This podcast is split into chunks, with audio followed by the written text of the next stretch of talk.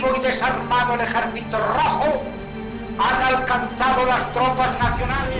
Diputados, hay un, teniente coronel que con una pistola sube hacia la tribuna, en estos momentos apunta. Estamos viviendo momentos muy graves para nuestra vida democrática. Y en estas circunstancias quiero dirigirme directamente a todos. De cercanías que circulaban Esto es Historias de la Historia. Dirige y presenta Fernando Lumbreras.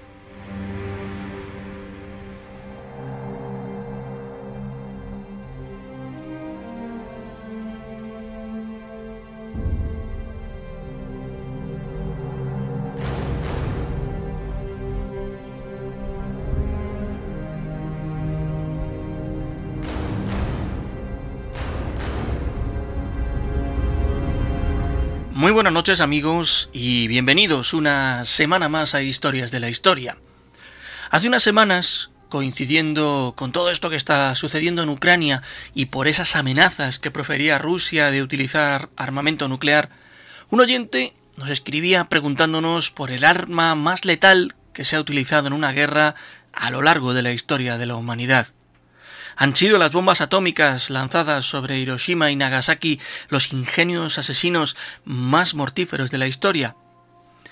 A todas luces, uno podría pensar que sí, pero no obstante cabe que nos detengamos en algunas consideraciones para entender esa inexplicable y tristísima tendencia del ser humano en crear el arma más mortífera de todas para acabar lo antes posible con una guerra y por supuesto siendo vencedor.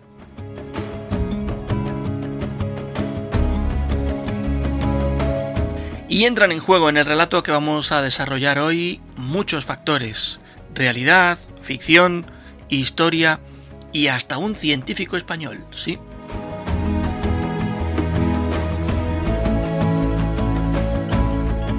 Esta noche, en Historias de la Historia, hablamos de armas letales capaces de ser concebidas por el ser humano.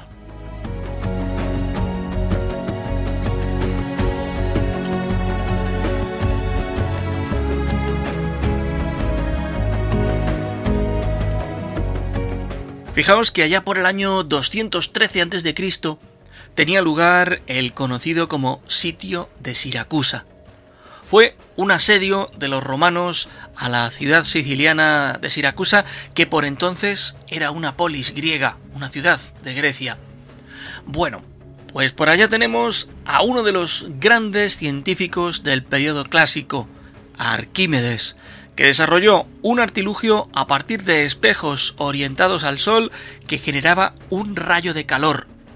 Este rayo fue dirigido hacia los navíos romanos con tal nivel de éxito que algunos barcos de guerra romanos fueron incendiados y hundidos. El sistema de Arquímedes es el primer antecedente en la historia del conocido como rayo mortal, un arma que navega entre la realidad y la ficción y de la que iremos hablando a lo largo de esta línea de tiempo radiofónica que vamos a trazar.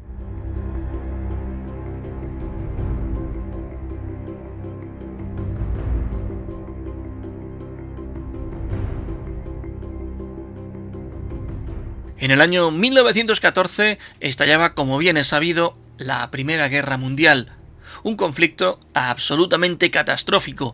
Hemos hablado alguna vez de él, de que en su día se dijo que iba a ser la guerra que terminara con todas las demás.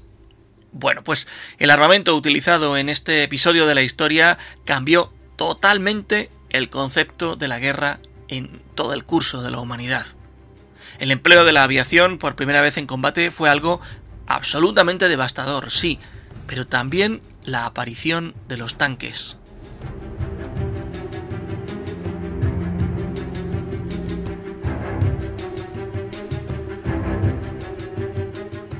A comienzos del siglo XX, con el desarrollo del automóvil, de aquellos primeros automóviles, los ingleses se pusieron a trabajar en un vehículo autopropulsado capaz de abrirse paso por entre las líneas enemigas, derribar barricadas y recibir balas.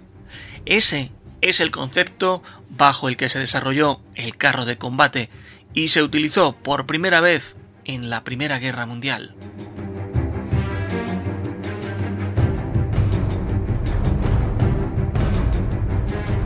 Pero en el colmo de los despropósitos humanos, los bandos beligerantes conocerían y usarían un arma absolutamente definitiva que fue tan letal que incluso hubo de firmarse a nivel internacional un acuerdo para no extender su uso. El jueves 22 de abril de 1915, las tropas alemanas utilizaban en la batalla de Ypres armas químicas por primera vez. El resultado fue devastador e inesperado. En aquella ocasión, las tropas alemanas utilizaron vapores de cloro que crean unos daños pulmonares terribles, causando la muerte de decenas de miles de soldados casi al instante. Este episodio cambió para siempre las reglas de la guerra y desde entonces se combate en todos los frentes con equipos antigas.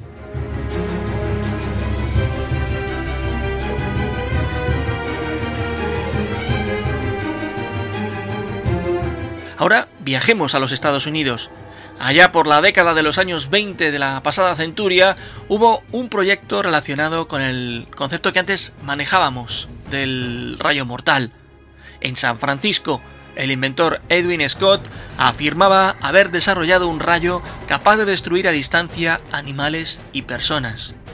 Con un firme planteamiento teórico, no encontró financiación para poder llevarlo a cabo.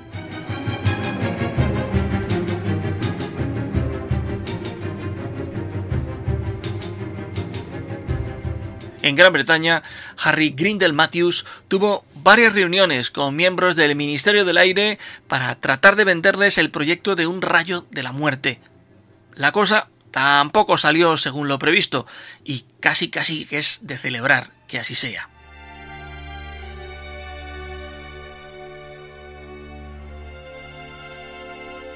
Pero es sin duda el experimento del serbio Nikola Tesla el que más cerca estuvo de la concepción de ese rayo mortal. Allá por la década de 1930, con este señor viviendo en los Estados Unidos, se registra en una oficina de patentes el nombre de Teleforce, que no era más que un rayo eléctrico de gran potencia capaz de fulminar grupos enteros de personas o de animales. Y aquí el antiguo servicio secreto de los Estados Unidos, la OSS, siempre navegó en el mar de la ambigüedad, ni afirmando ni desmintiendo su existencia, aunque hay quien dice que llegaron a hacerse experimentos con ganado y que resultaron ser exitosos.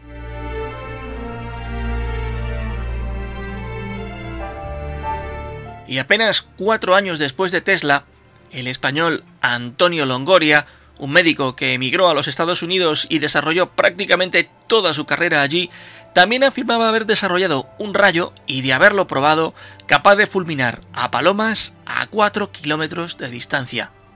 Ver para creer. De la existencia de esos planos se tiene constancia, pero deben estar custodiadísimos en alguna oficina.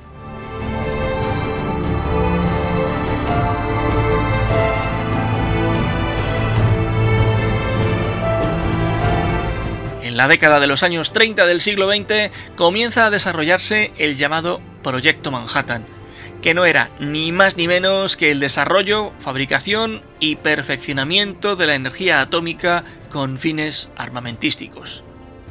En agosto de 1945, el mundo comprobó el poder letal de dos bombas nucleares que causaron alrededor de 300.000 muertos casi en instante en Japón y había preparada una tercera en caso tal de que el imperio no se rindiera después de aquellos primeros dos ataques.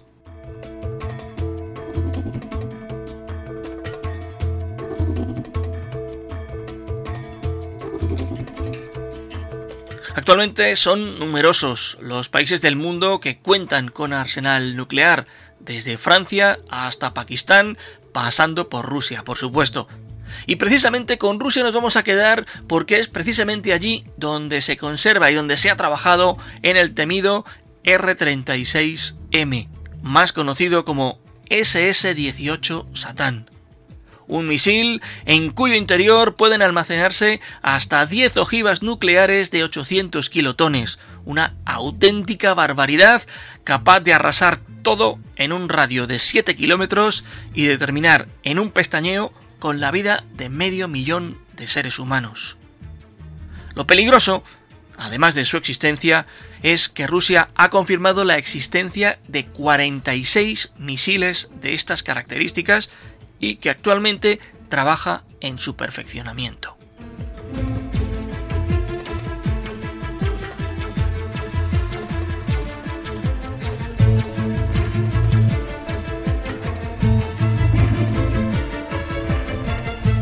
Pero es sin duda el armamento biológico el mortífero por excelencia. A pesar de la firma de acuerdos para su no utilización, lo cierto es que los ejércitos acumulan este tipo de material. Sin ir más lejos, Estados Unidos desarrolló el conocido como gas VX, un potentísimo arma que al ser liberado en la atmósfera, además de tardar semanas en disiparse, es capaz de aniquilar a millares de personas atacando su sistema nervioso central. El VX, además, es inoloro, con lo que resulta ser un enemigo si cabe aún más cruel.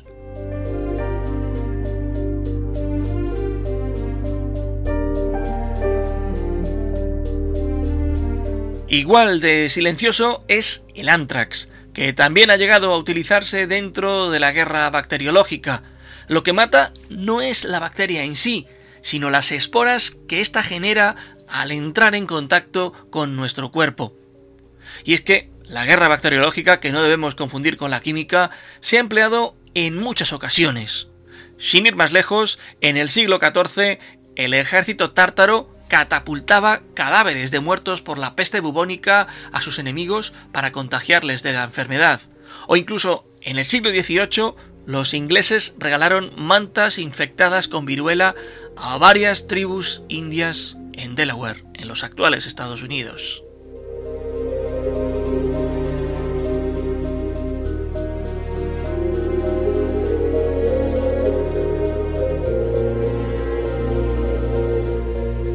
Partir de la segunda mitad del siglo XX, la tecnología armamentística ha evolucionado muchísimo.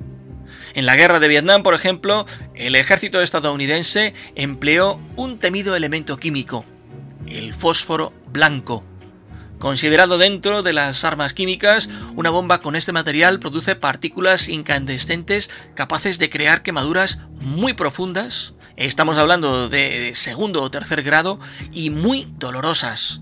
Estas quemaduras, además, conllevan una mayor mortalidad que los proyectiles convencionales porque el propio fósforo entra en contacto con nuestro cuerpo produciendo daños internos en el corazón, en los riñones y llega incluso a afectar al hueso.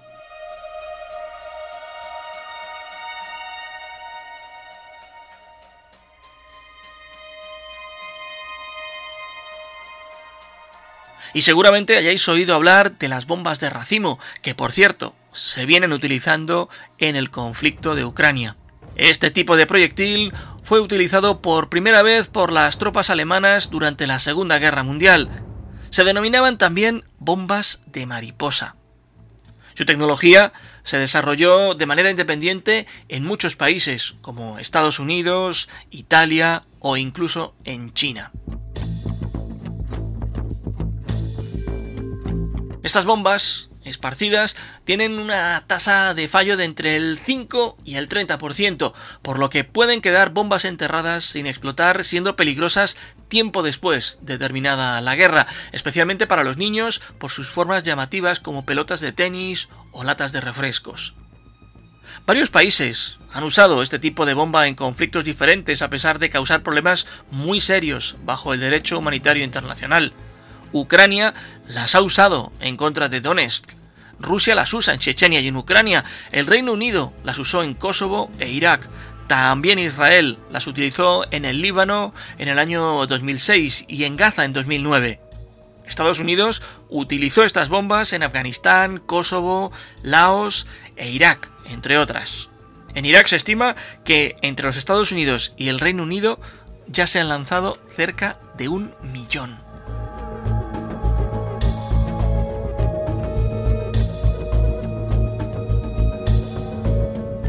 Otro aspecto que también se ha puesto sobre la mesa como un arma potencialmente de destrucción masiva es la tecnología de microondas.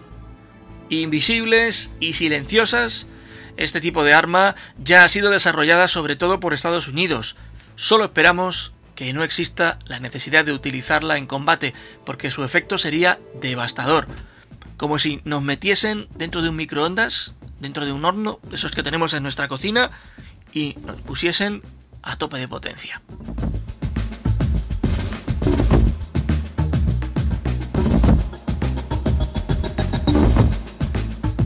Entre las muchas aberraciones que hemos podido ver en el conflicto de Ucrania que se libra en estos momentos está el empleo de los misiles subsónicos, es decir, artefactos capaces de superar en su camino al objetivo la velocidad del sonido.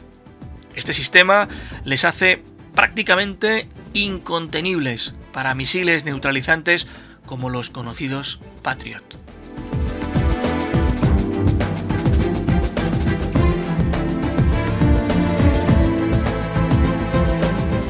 Tecnología, como veis, puesta al servicio de la muerte con un único objetivo, ganar la guerra en la que se utilicen.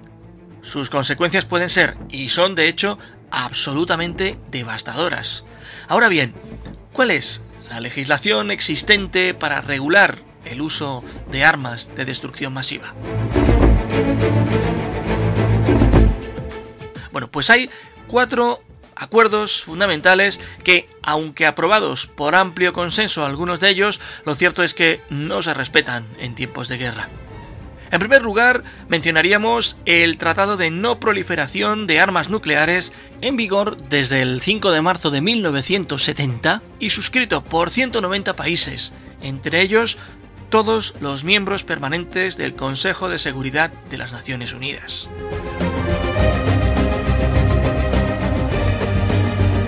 Un segundo tratado es la Convención sobre Armas Biológicas, con vigencia desde el 26 de marzo de 1975. Tenemos también la Convención sobre Armas Químicas, vigente desde 1997 y que reemplazó al Protocolo de Ginebra de 1925, y el Tratado de Prohibición de Armas Nucleares, firmado el 22 de enero del año 2021 sobre el que podríamos incluso dedicar un programa entero hablando de boicots y de extraños juegos de intereses, porque los hay.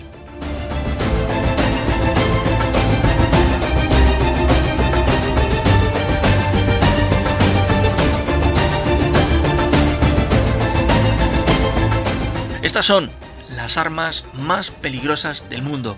Así hemos querido hacer un temible repaso a las que el ser humano ha querido crear a las que ha creado y a las que lamentablemente ha utilizado. Un aspecto que creíamos teníais que conocer por cuanto conforma parte de la historia de la humanidad para nuestra vergüenza. Con todo ello, esperamos que lo hayáis encontrado interesante. Ya sabéis que tenéis disponible este y todos los demás podcasts en la página web del programa en vivaradio.es y también en Spotify, Amazon o Apple Music, que estamos en todas partes, vaya. Ha sido un gusto poder compartir estos minutos de radio con vosotros. Regresaremos la próxima semana con una nueva crónica. Hasta entonces, como siempre, agradecidos por vuestra atención, solo nos queda desearos muy buenas noches y buena suerte. Viva Radio, tu radio de viva voz.